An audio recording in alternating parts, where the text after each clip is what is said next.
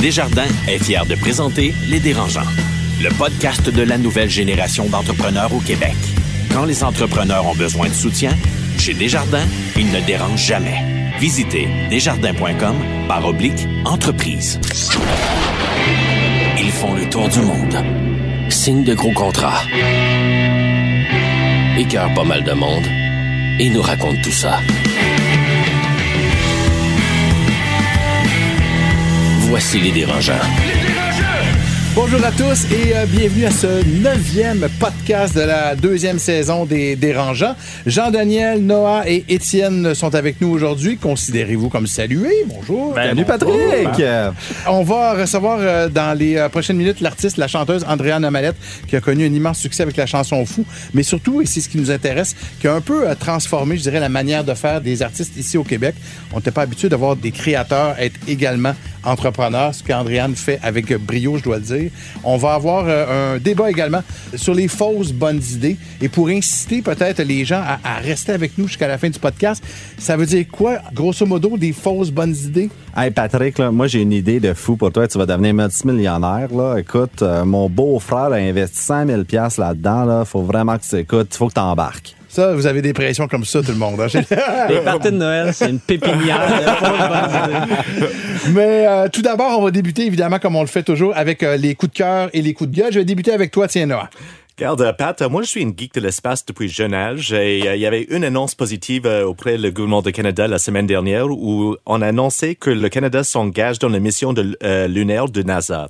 Alors il va avoir une Lunar Gateway où on va avoir littéralement une autoroute vers la Lune euh, d'ici Oh, en cool. 2040 et l'agence spatiale canadienne va contribuer avec le Canada et certains satellites avec une contribution de plus que 2 milliards de dollars sur les prochaines 20 ans. Alors euh, vu que ça m'intéresse l'espace et que Arch travaille avec l'agence euh, spatiale, euh, ça m'intéresse beaucoup et je vais suivre le projet pour les années à venir. Donc, c'est un petit coup de cœur intéressé, je te dirais. Oh oui, on dirait que oui. L'autoroute dans l'espace, c'est comme le, le jeu dans Mario Kart. Là, on va voir le tableau avec les étoiles et tout. oh, je vais rêver de ça. Un vrai coup de cœur et coup de pub. Jean-Daniel, toi? Ouais, c'est un coup de gueule. Je pense qu'on a peut-être entendu parler un petit peu de la mine de lithium qui essaie d'être de, de s'ouvrir en Abitibi-Témiscamingue, l'entreprise australienne. Mais aujourd'hui, on a appris que l'ancien directeur du BAP finalement est conseillé pour cette entreprise-là pour les aider à éviter de passer au BAP. Ah, non. Qu'est-ce que le BAP? Le BAP, c'est le Bureau d'audience publique sur l'environnement. Ça nous aide à contrôler des projets qui vont avoir un impact sur notre environnement. Et cette mine-là, qui est euh, en, ce moment en spéculation, est à 150 mètres de l'escade d'Amos, qui est considérée comme une des eaux les plus, euh, les meilleures eaux au monde. Donc en ce moment, on a quelqu'un qui était à la tête de ce, euh, cette organisation-là, Qui est en devenu train- lobbyiste pour... qui est lobbyiste, qui est un avocat, qui est en train d'aider cette entreprise-là à éviter toute notre protection environnementale. Pour moi, ça n'a aucun bon sens. Puis ça fait juste me donner encore plus de cynisme envers notre, euh, nos organisations publiques. là. Mais, ben, écoute, je, Ça aucun je bon suis sens. estomaqué, vraiment, vraiment. J'en reviens pas. Bon, euh, Étienne, Mais moi, c'est un coup de cœur euh, parce que, en fait, va faire comme, du bien. mais comme certains auditeurs le savent peut-être, mon père est décédé d'une crise cardiaque. Euh, en fait, ça fait euh, sept ans déjà. Puis, euh, j'ai décidé récemment de mettre l'épaule à la roue et dire, je suis entrepreneur, je suis capable de partir des projets, mais je vais le faire pour cette cause-là. Et donc, avec la Fondation des maladies du cœur, on a parti un tournoi de ping-pong parce que c'est connu que le, le tennis table, le ping-pong, est vraiment un sport qui aide et évite les maladies cardiovasculaires. Ah, wow. Et donc, euh, restez à l'affût parce que 20 mai, début juin, on va annoncer euh, avec la, la- la Fondation sur le site web ce tournoi de ping-pong qui va avoir lieu euh, au profit, dans le fond, euh, de la recherche pour les maladies cardiovasculaires. Avec Forrest Gump. Exact. Bravo. Ben, parfait. Merci beaucoup. Donc, au moins deux coups de cœur, un coup de gueule. Ça part quand même positivement. C'est parfait. Ben ouais.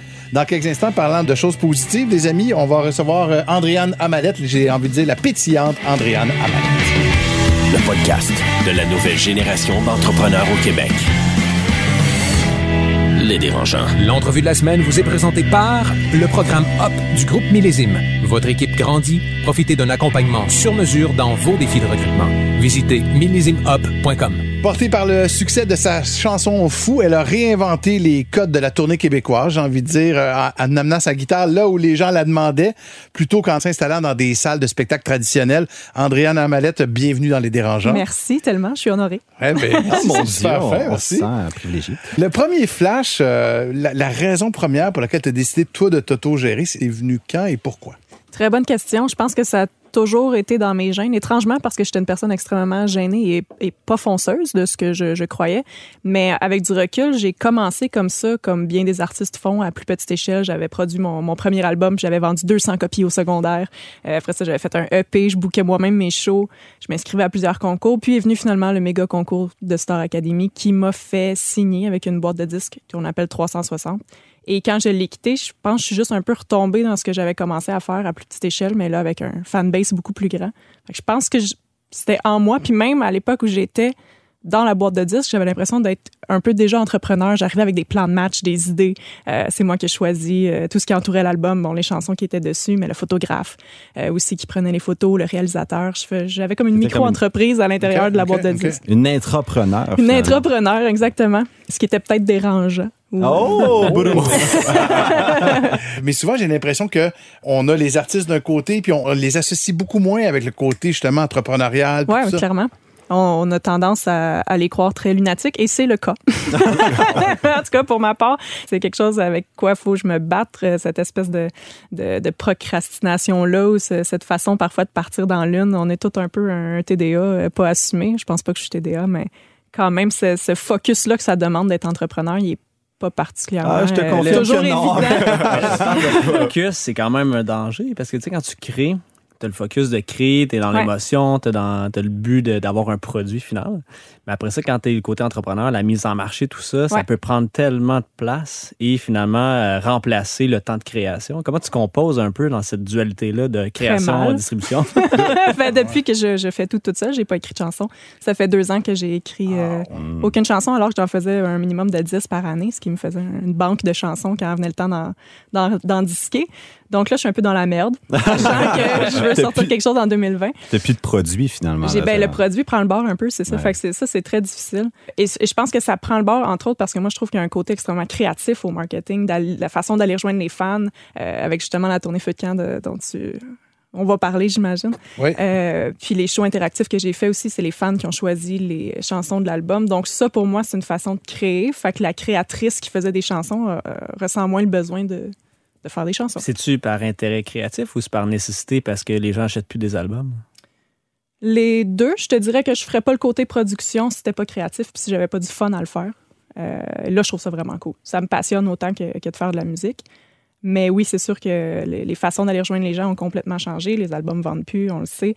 Fait que j'avais ce, ce désir-là. J'ai l'impression que les gens aussi, on en parlait un peu tantôt, sont, sont comme en soif de vérité. Puis je le suis aussi. Je trouve qu'on se perd dans les réseaux sociaux. Le contact humain se perd vraiment beaucoup aussi. Puis moi, j'étais en, en craving, en bon français, de, de ça, d'avoir un contact direct avec les fans, pas juste un like, je m'en fous, c'est de l'argent Monopoly, là, tu sais. J'ai le goût d'une vraie poignée de main, fait que s'il y avait un peu de ça aussi en arrière, de, de cette idée-là, d'aller rencontrer les fans directement puis de savoir c'est qui. Mais est-ce que tu traites euh, tes fans comme des clients? Est-ce que tu fais des sondages? Est-ce que tu demandes? Like, c'est quoi la prochaine chanson que je devrais faire? Ouais. c'est quoi le Voice produit of que tu customer. Euh, ben, je- non, à la limite, c'est, c'est quasiment plus que ça. Je les prête presque comme des amis. Euh, je, connais la- je connais le nom de tellement de, de fans, leur vie, euh, ce qui se passe avec eux. Je réponds à tous les messages ou presque sur Facebook et Instagram. J'essaye, là, c'est prenant, mais j'essaie de répondre le plus possible. Fait que non, je les vois pas du tout comme des clients. Je les vois comme quelqu'un avec qui je fais un échange. Moi, je te raconte ma vie. Fait que tu peux me raconter la tienne après le spectacle aussi. Mais c'est intéressant ce que tu dis, Noah, par rapport, je trouve, entre autres, euh, le côté étude de marché. Tu sais, il y en a des artistes qui vont demander justement à leurs fans Ouais. quel single voulez-vous qu'on sorte la prochaine fois.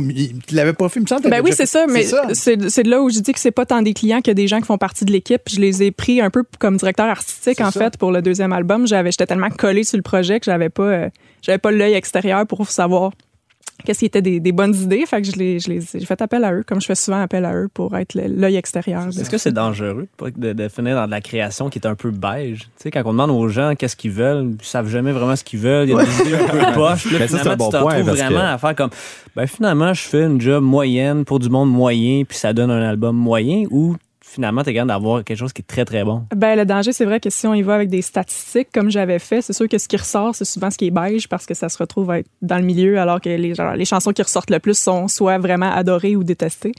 Euh, dans mon cas, les quatre chansons qui ont sorti en premier, c'était les, les singles radio qui ont bien fonctionné. Fait que je pense que ça, ça, ça a bien été. C'est bien connu que tout ce qui joue à C'est quoi est excellent. Bien sûr. Incroyable. Voilà. J'enregistre encore ces tunes-là pour les réécouter dans mon auto. exact. Henry Ford Sur avait dit, euh, ultimement, si tu avais demandé aux gens qu'est-ce qu'ils voulaient à l'époque, il aurait dit un cheval qui va plus vite. Ouais. Euh, fait que, ultimement, pour innover, je pense que c'est Guy La Liberté qui avait dit la, la créativité est une ressource naturelle au Québec. Là. Vraiment. Toi, de ton côté, comment tu te vois innover dans ton secteur? Puis est-ce que tu as des gens qui t'entourent? As-tu une équipe? As-tu des, des employés autour de Andréane Mallette Inc? Tranquillement, ça a été nécessaire parce que le, le burn-out approchait. bien des gens euh, font. Bienvenue, euh, je te confirme, Ouais, t'es mais entrepreneur. Ça, ça. Oui, tranquillement, pas vite, je m'entoure. Le, le motto de, de 2019, c'est mettre les bons intervenants aux bons endroits. Oh! Parce que je me brûlais comme ben du monde font, j'imagine, quand ils partent d'une compagnie. Ils n'ont pas, ils ont pas l'argent, donc ils font tout. Fait que là, moi, je me ramassais à, je- tu Jack of all trades, master of Là, je faisais vraiment tout, le graphisme, les sites web, tout ça. Mais là, comme le, le site web de la tournée Feu de camp doit être euh, renippé, fait que je me suis dit, OK, bon, mais je vais le faire. mais ça m'aurait pris cinq heures. Finalement, j'ai appelé un ami qui fait ça. J'ai dit, peux-tu me faire telle, telle, telle affaire? Il m'a rappelé une demi-heure après, c'était fait. J'ai sauvé cinq heures qui a pu être investi ailleurs. Fait que c'est vraiment ça mon, Fait mon mandat de écrit une cette toune année. en échange? ben, crime, oui, j'étais allée dans un chalet la semaine dernière. Je me suis permis ça, euh, Oh! d'aller faire un atelier de création puis d'essayer de redevenir artiste. Fait que là, c'est ça, c'est de, de déléguer. Tantôt, on parlait de control freak, non. mais quand même, ça prend. euh, faut, faut que j'apprenne à déléguer, mais aux bonnes personnes. C'est vraiment ça, moi. Là, la tu parlais de difficulté. chalet. As-tu besoin de te déconnecter pour finalement te rapprocher d'un côté peut-être plus personnel, plus émotionnel pour être capable d'écrire quelque chose qui va euh, parler aux gens? Euh, oui, je pense que oui. Il faut que je le mette dans mon agenda puis que ça devienne une tâche. Sinon, je me sens euh, coupable de pas être en train de faire autre chose. Parce que ça, c'est, la création, c'est flou versus répondre à tel courriel puis envoyer telle affaire. Mais là, ça, c'est un checklist qui est plus facile à, à barrer. Fait qu'il faut que je mette la création dans mon to-do. Je trouve ça intéressant. Est-ce que tu peux forcer la création? Est-ce qu'il y a un moment où tu peux dire, la garde, il y a deux heures dans la semaine, je vais être créative, euh, pas les lundis parce que ce sont les lundis d'affaires pour toi, mais Oui, le mardi, je vais être créative, le mercredi, je vais être sérieux. Euh, Est-ce que ça se fait? Ben, j'ai pas le choix, honnêtement. Je pense que oui. Justement, cet atelier-là de création, je suis allée me chercher des outils pour faire en sorte qu'il n'y ait jamais de page blanche. Que si je m'assois, peu importe à quelle heure ou à quel moment de la journée, il va sortir quelque chose qui va peut-être être mis aux poubelles, mais il devrait sortir quelque chose. Je peux plus attendre après la création comme je faisais à l'époque où j'étais au cégep ou quoi que ce soit, puis que j'étais dans le métro, puis là, pouf, il y a une chanson qui apparaissait, puis j'avais le temps de l'écrire. Là, depuis deux ans, j'ai juste un iCloud de tunes au-dessus de ma tête. j'ai des idées, je les pitch là, puis je me dis, je vais les écrire plus tard, mais ça peut plus être une espèce de canal euh, divin, là. Euh, Est-ce que d'être auteur, compositrice, euh, productrice, co-réalisatrice, gérante et éditrice te permet de faire plus d'argent avec ta musique? Clairement, c'est c'est malheureux, mais euh, le fait d'être seulement l'auteur-compositeur de, de mon premier album, en fait, a fait en sorte que j'ai reçu rien. Euh, T'as encadré le chèque, là. puis- Est-ce pas que besoin c'était parce de- que tu étais avec les productions J ou c'était parce que ça t'avais- serait n'importe quelle compagnie de disques, sans les viser personnellement. Vu que c'est des grosses structures, le- les revenus sont splittés. Puis étant donné que tu n'es pas productrice, c'est sûr qu'eux, avec l'argent, ils vont se rembourser les frais de Uh-huh. production. Étant donné qu'on vend plus beaucoup d'albums, les frais de production sont difficiles à rembourser. Puis au final, il n'y a pas de profit nécessairement avec ce qui se fait pour l'artiste. C'est sûr que l'entreprise, elle fait un profit parce qu'elle va chercher des crédits d'impôt, des subventions et tout et tout. Sinon, il ne ferait pas ça si c'était pas payant. Mais pour la, la matière brute, qui est la chanson et l'artiste, il reste vraiment pas grand-chose. Mais iTunes ou Spotify, on entend souvent des, des scandales de dire que les artistes, même avec, ces plateformes-là, de toute façon, reçoivent des peanuts. Vraiment. Est-ce que, même dans ta position aujourd'hui, avec ces canaux-là, tu réussis à avoir un petit peu plus que des peanuts? Ou Avec ces canaux-là, non, ça change absolument rien. Ça Pour tout rien. ce qui est le streaming, que je produise ou non, ben, le producteur reçoit un peu plus en streaming que l'artiste, ça oui, mais c'est pas l'affaire qui est le plus important dans les revenus que, que je fais présentement. Ce qui est payant, c'est encore les radios. Euh, c'est Stingray, c'est Sirius. non, mais oui, ça fait, Merci, ça fait Pat. une méga différence. Mais justement, parlant de radio, comment ça fonctionne? La Tu chanson appelles qui- puis t'es harcèle. Puis moi, j'y demande des faveurs. Ouais, moi, je suis néophyte là-dedans. là. Fait que chaque chanson qu'on entend à la radio a été payée. Euh, ben, en fait, il y a un- le métier de tracker radio qui, lui, cette personne-là, oui, est payée par l'artiste ou la production, puis cette personne-là a le mandat de pousser ta chanson en radio. Ça se peut que ça rentre, ça se peut que ça rentre pas. Au mieux, ils réussissent à les mettre sur des playlists, des plateformes euh, comme Sirius et compagnie. Je veux qu'on vienne euh, au statut de, de, la dichotomie entre l'agent, mettons, ou le, Ouais. la, la femme d'affaires et, et l'artiste. Parce que souvent, il va y avoir des conflits euh, entre, mettons, euh, un artiste, son agent ou quoi que Ouais. ce soit. T'sais, or, toi, t'es la même personne. L'agent veut que ça vende souvent, donc il veut avoir la chanson consensuelle qui va marcher à la radio. L'artiste, le créateur, veut créer. Est-ce que l'Andréane Amalette, agente, femme d'affaires, va finir par influencer la créatrice? Je pense que oui. Oui. Positivement, par contre, parce que, entre autres, avec ce deuxième album-là, j'ai réalisé qu'il y avait des gens qui écoutaient mes tunes. Fait que je me suis un peu lâché le nombril, honnêtement, puis j'ai commencé à écrire sur des sujets, entre autres la maladie mentale avec Fou, euh, Ici ailleurs, qui est une chanson sur la confiance en soi. Puis là, je le vois beaucoup avec le troisième album aussi. J'aborde euh, la violence conjugale. Tu sais, je, je vais chercher plein de sujets qui sont pas nécessairement ce que moi j'ai vécu parce que je sais maintenant que j'ai des oreilles. Fait qu'est-ce que c'est l'aspect production? Je, je Mais qui vont parler au monde. Donc, tu sens que c'est important que ça parle au monde. puis Ouais, c'est ça. J'ai réalisé avec Fou, entre autres, à quel point la, musique, euh, c'était utile. J'ai reçu beaucoup de messages. Je prétends pas avoir sauvé des vies comme les médecins le font, mais beaucoup de messages de, de gens qui m'ont dit ça a sauvé mon couple, mettons. Ça a ouvert le dialogue, on a pu parler, ou mon fils va mieux parce qu'il a pu euh, avoir un sentiment d'appartenance à une chanson puis comprendre un peu ce qui se passait dans sa vie. Bref, plein de, de témoignages fous pour Oh. pas faire de mauvais jeu de mots. Mais euh, c'est- ma création est teintée. Est-ce que c'est la productrice qui l'a teinte ou le, le succès, entre guillemets, de ces chansons-là? Je sais pas, mais c'est sûr que j'écris plus de la même façon. OK. Pour toi, est-ce que ce sont deux différentes personnes, la productrice et l'artiste? Est-ce que vous avez deux différentes personnalités selon euh, le rôle, selon euh, la personne que tu es devant? Ben, heureusement, je m'entends bien avec elle. On, on, se- on se ressemble. Elle me paye pas, mais ça, c'est une autre affaire. Les deux s'influencent. J'ai besoin d'une pour, pour être l'autre et vice-versa.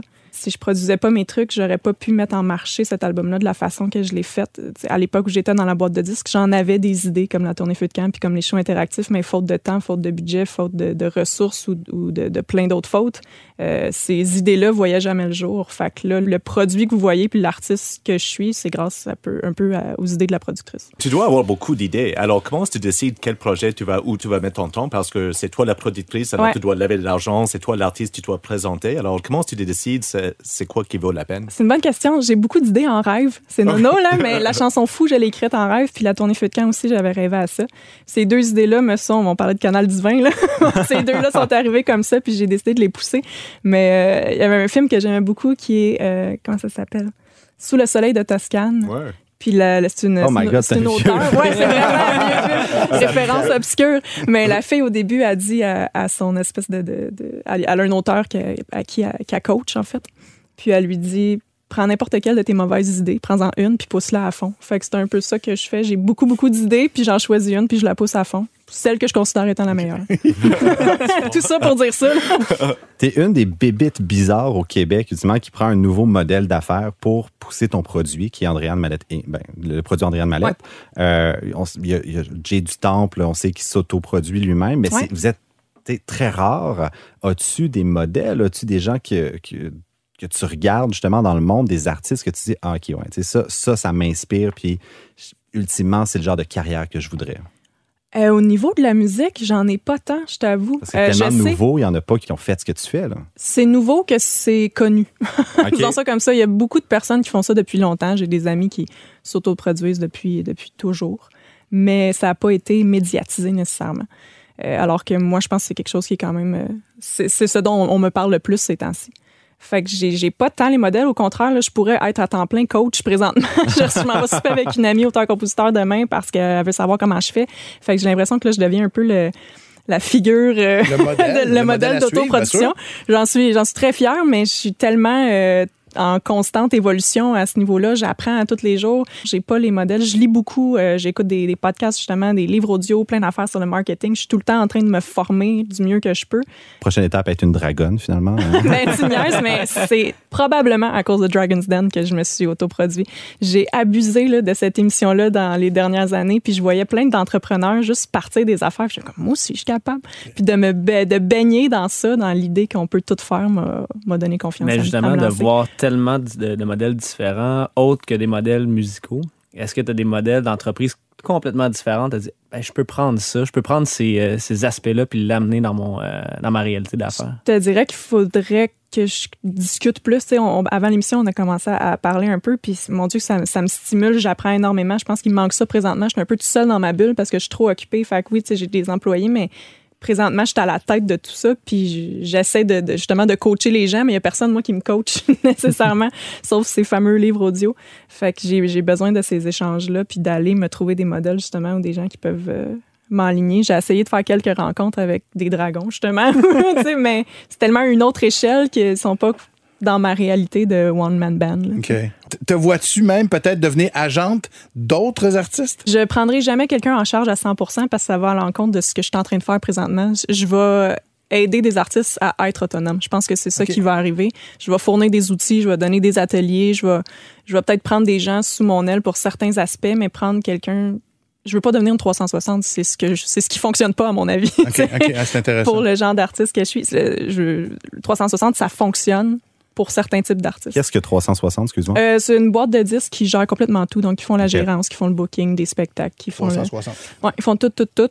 Tu n'as qu'à être artiste. Donc, pour les artistes qui veulent n'être qu'artistes, ce modèle-là doit rester.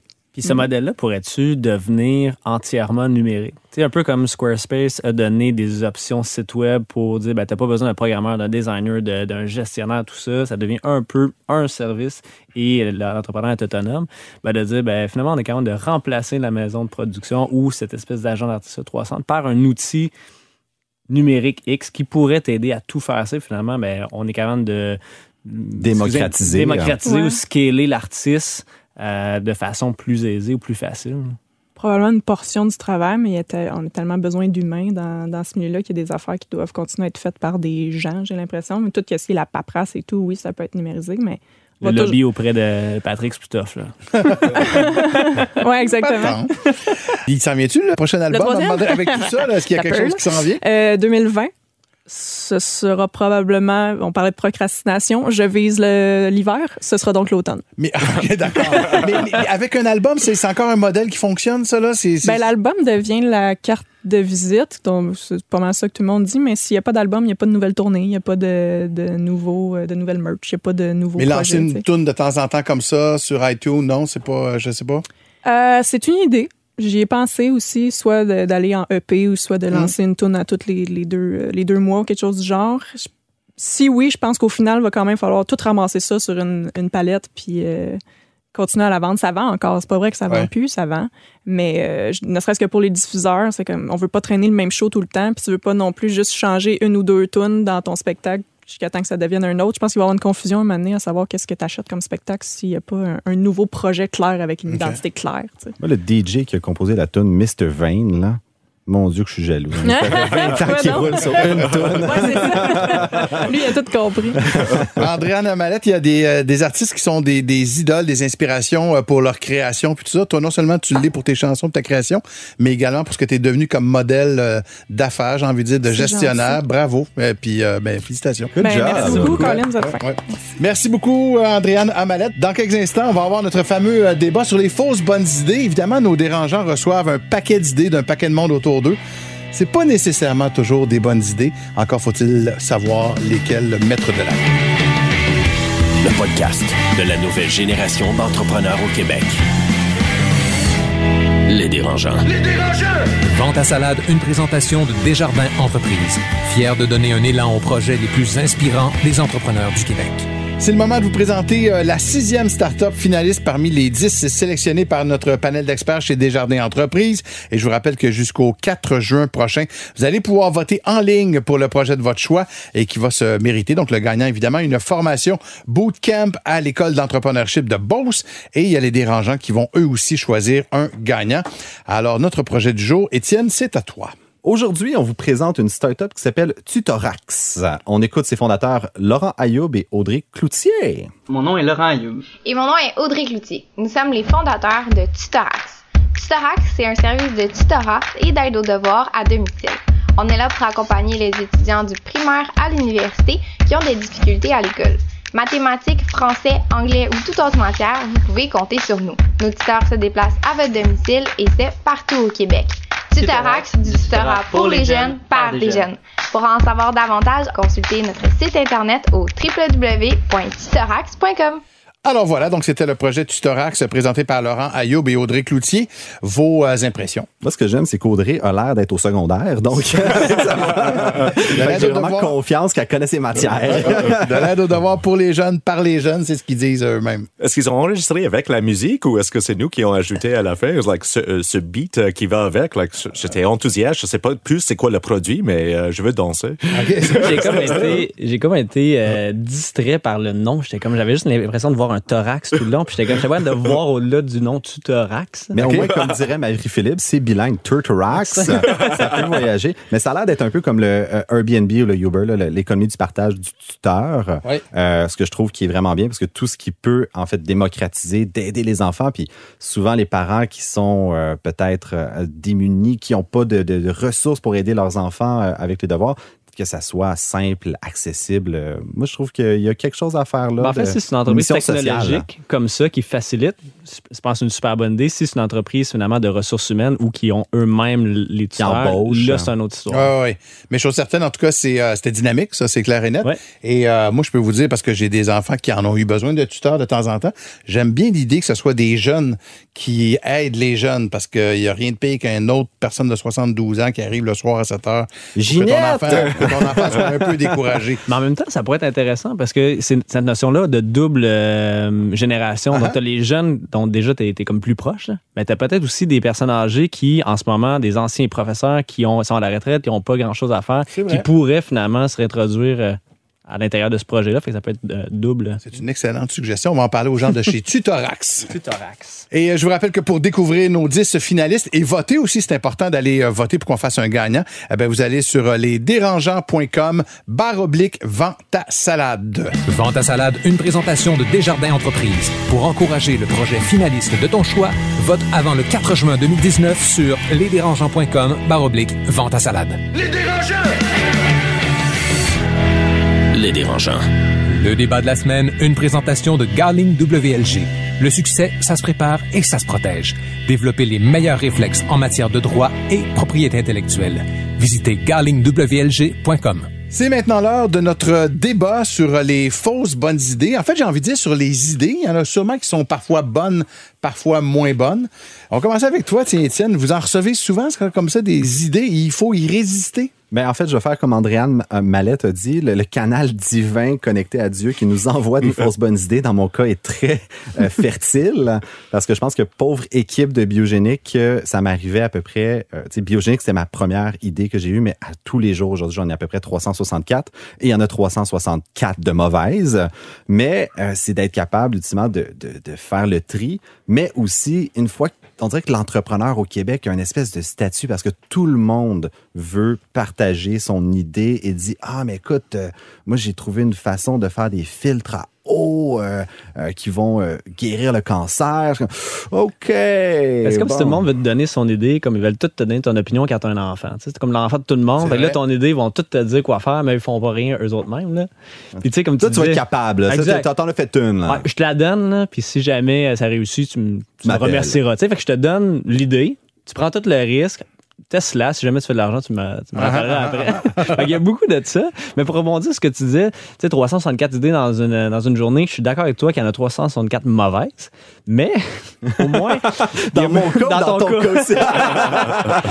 en fait, c'est qu'il y a tellement de gens qui ont une idée, là, puis là, c'est c'est la seule qu'ils ont dans le Oui. mois, dans l'année, là, puis ils tiennent euh, tu sais, serré, serré, serré, là, puis là, ils osent la, partager, finalement, quelqu'un la détruit. Puis ça, c'est un problème. faut être capable d'avoir beaucoup, beaucoup, beaucoup, beaucoup d'idées, puis de pas s'attacher, d'être capable de les tuer rapidement, ces idées-là, puis de seulement garder les bonnes. Parce que l'enjeu, c'est que souvent, les idées sont vraiment mauvaises. Mais quand tu dis que les- le, le problème, c'est que les personnes ont une seule idée, puis après ils se, ils se la font démolir, euh, est-ce que c'est parce que l'idée est mauvaise ou si c'est tout simplement euh, parce qu'ils n'ont pas confiance en eux? Ben, c'est un mélange parce qu'il y a tellement d'idées qui, à la base, peuvent être bonnes, très mal exprimées. Oui. C'est pas la bonne personne qui est devant pour euh, la développer. Le modèle d'affaires est pas encore étoffé. Mais l'enjeu, c'est qu'on est très peu habitué à brainstormer, à jouer au ping-pong créatif. Et finalement, on dit non, c'est pas bon, mais là, t'arrêtes là. Mais c'est quelqu'un qui ne, prend pas les trucs personnels, va être capable de dire non, je pense que je peux la pousser, pivoter, pivoter, pivoter, pivoter. Puis finalement, ben, elle se transforme en une excellente idée.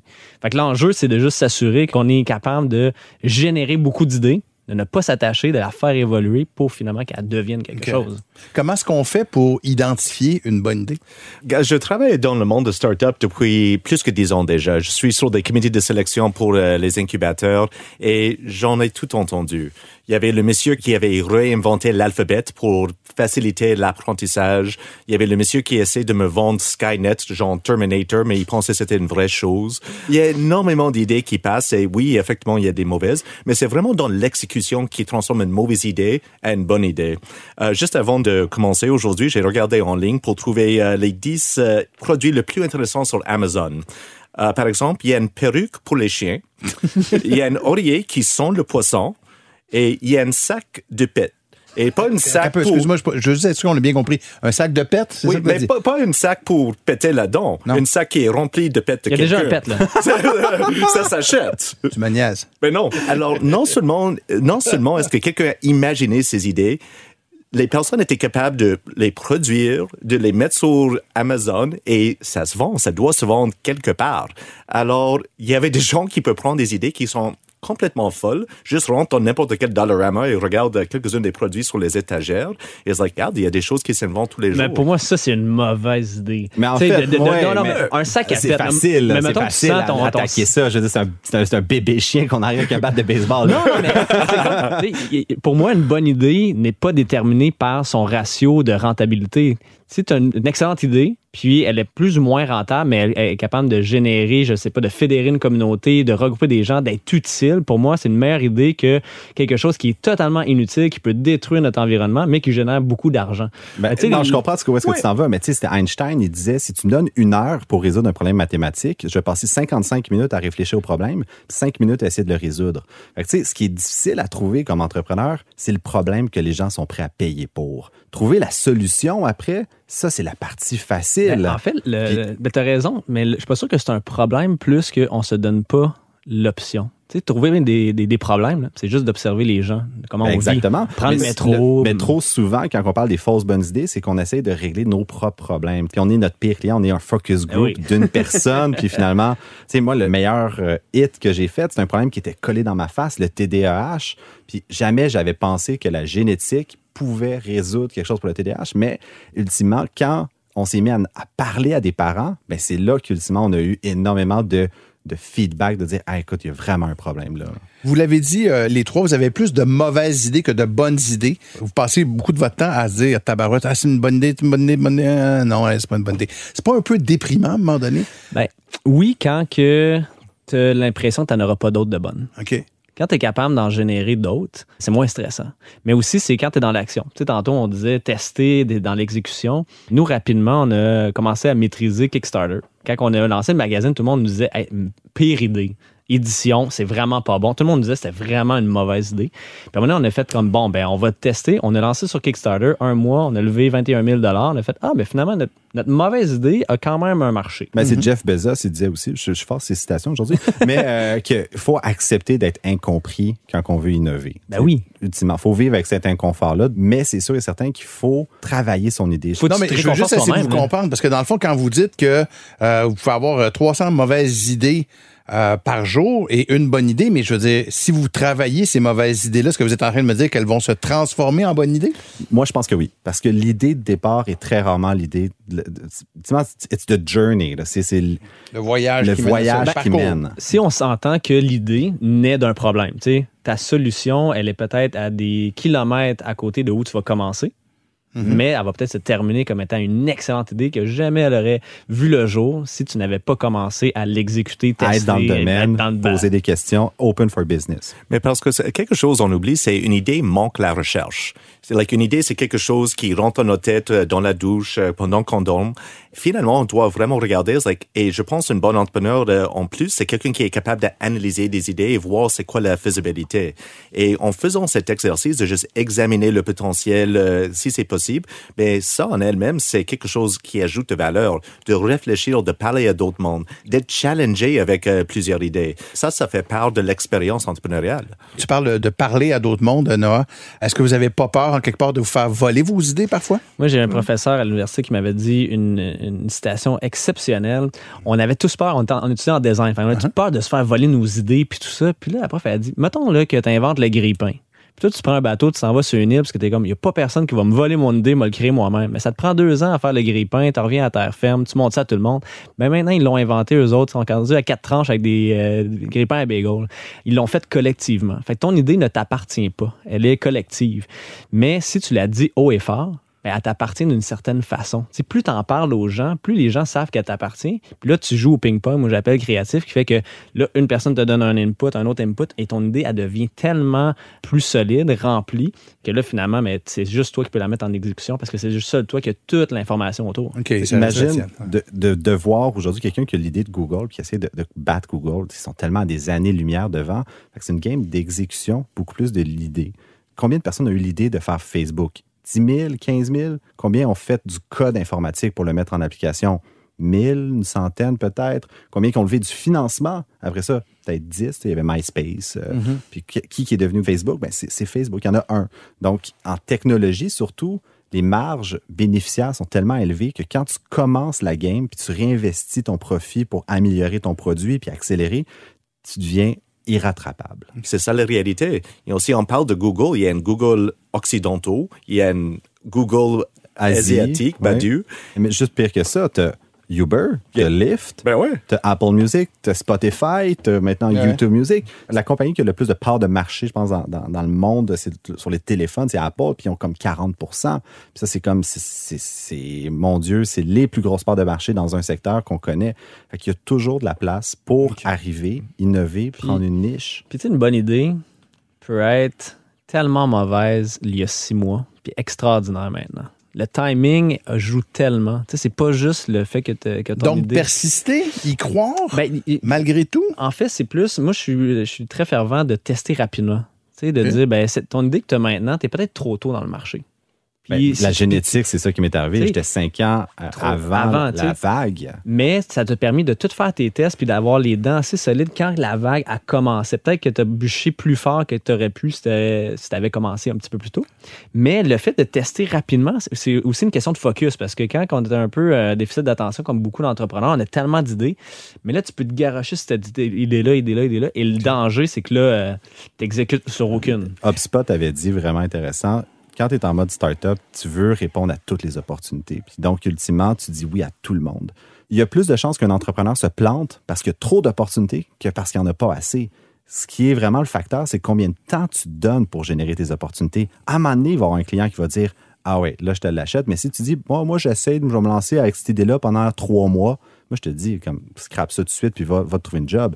Si tu me dis, ben non, tu sais, je, je vais générer des opportunités, je vais me donner un an, deux ans, là, c'est sûr que tu vas avoir des opportunités. Est-ce que, comme entrepreneur, vous suggérez euh, aux autres entrepreneurs, particulièrement ceux à qui commencent, là, euh, de s'astreindre à une période quotidienne, mettons de une demi-heure, je m'assois, puis je réfléchis. J'essaie d'avoir des idées, j'essaie de créer. Ou si ça vient tout seul.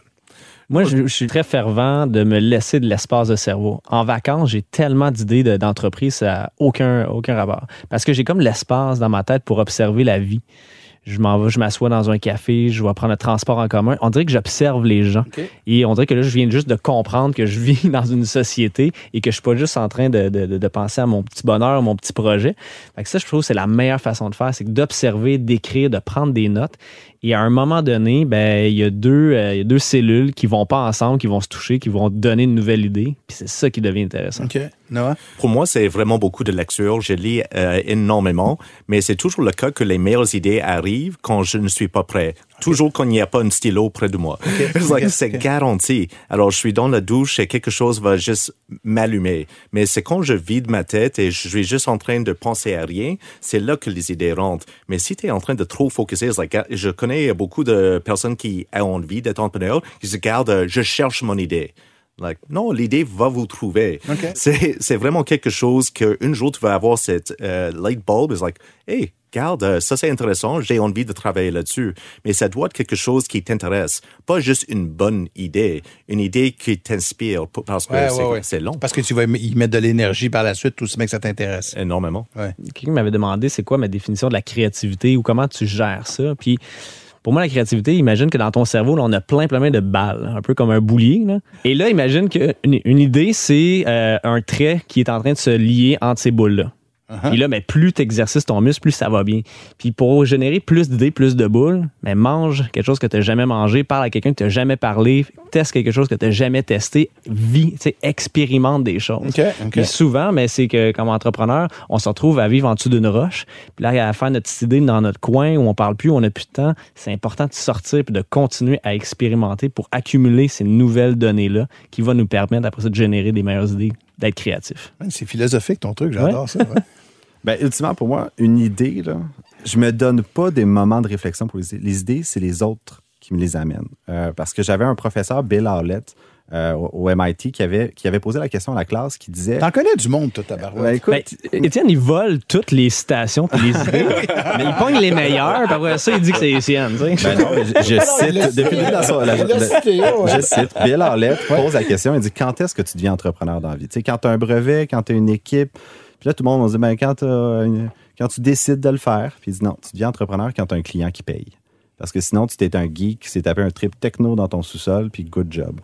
Donc, la réalité pour avoir une bonne idée, puis comment tu valides si c'est une fausse bonne idée, c'est soit obsédé par ton client, soit obsédé par les autres. Faut que t'aies- faut que tu aimes ça, régler les problèmes comme entrepreneur. Faut que tu aimes aider les autres. Puis si ça marche pas, it's always day one. C'est toujours Ah le ouais. temps de recommencer. La question si simple, tu réponds à quel besoin? Si t'es prêt de répondre. Oui, oui, forcément. Je vais conclure euh, avec une note un peu plus humoristique parce que les fausses bonnes idées ou les idées viennent pas nécessairement de vous. Souvent, elles viennent de mon oncle Roger dans un party de Noël ou de quoi que ce soit. Euh, je suppose que comme entrepreneur, il faut aussi que vous développiez un petit côté un peu plus euh, diplomate parfois. Et. Écoute, moi, j'ai essayé de proposer un ramasse-crotte pour chien Ah, qui t'évitait de te pencher. Là. Puis ça, là, écoute, j'étais prêt à me faire financer par la famille pour être capable de Écoute, pousser ça. ben non, mais ça, c'est drôle. Moi, j'avais eu un spray pour euh, geler des crottes. Puis la, la madame avait déjà écrit breveté sur l'étiquette. Mais je suis comme, ah, t'as un brevet? Elle dit non, mais quand ça va arriver, ça va déjà être imprimé. Ben, écoute, on combine les deux idées quand on a une business. Mais là. je vois que la crotte est tendance.